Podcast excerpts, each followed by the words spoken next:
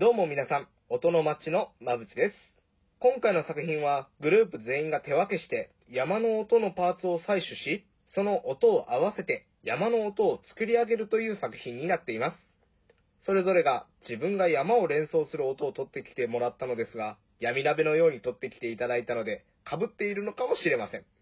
それでは今から皆さんの採取してきた音を説明付きで聞いていきましょ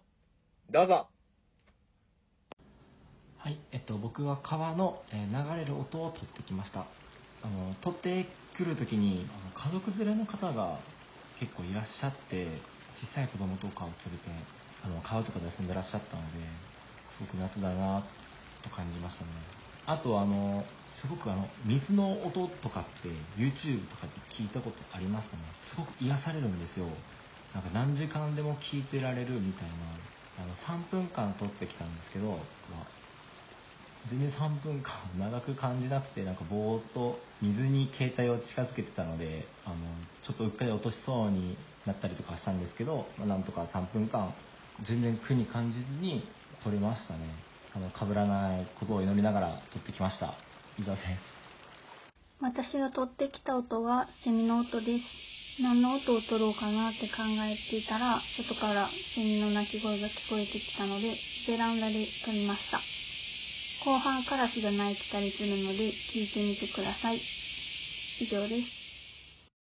私は神社までの参道の音を取ってきました。歩きながら撮ったので、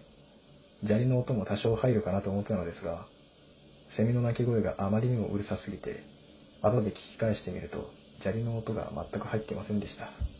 なので、私はこれをセミの音として撮ってきました。それでは最後に僕、まぶちの音声を聞いていただきます。どうぞ。こちらはですね、えトイレの中にある、えーまあ、音をですね、かき消すための水が流れる音ってあるじゃないですか。ボタンを押したらこう、流れる音が。そちらの方をですね、採取してきました。これもですね、えー川の音に聞こえるんですけれども、一つぐらいデジタルな、えー都会の中にあるような音を入れてみたら面白いんじゃないかなという発想から、えーこちらの方を採取してきました。果たして3人の音とですね、合うのかが、とても、まあ、心配でありながら楽しみであります。ということで、え4人の音が出揃いましたが、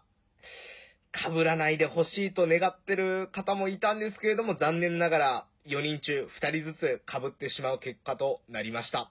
しかしですね、まあ、ここは編集の腕の見せ所。同じ、えー音でも、同じ川の音やセミの音でも、重ねたり、さらにちょっとずらしたりとかすることによって、さらに山の奥深さを表現できるんじゃないかと思って、頑張って編集の方をさせていただきました。それでは皆さん、最後に2分間、我々が、えー集めてきた音を、あの、重ねて作り上げた山の音をお楽しみください。どうぞ。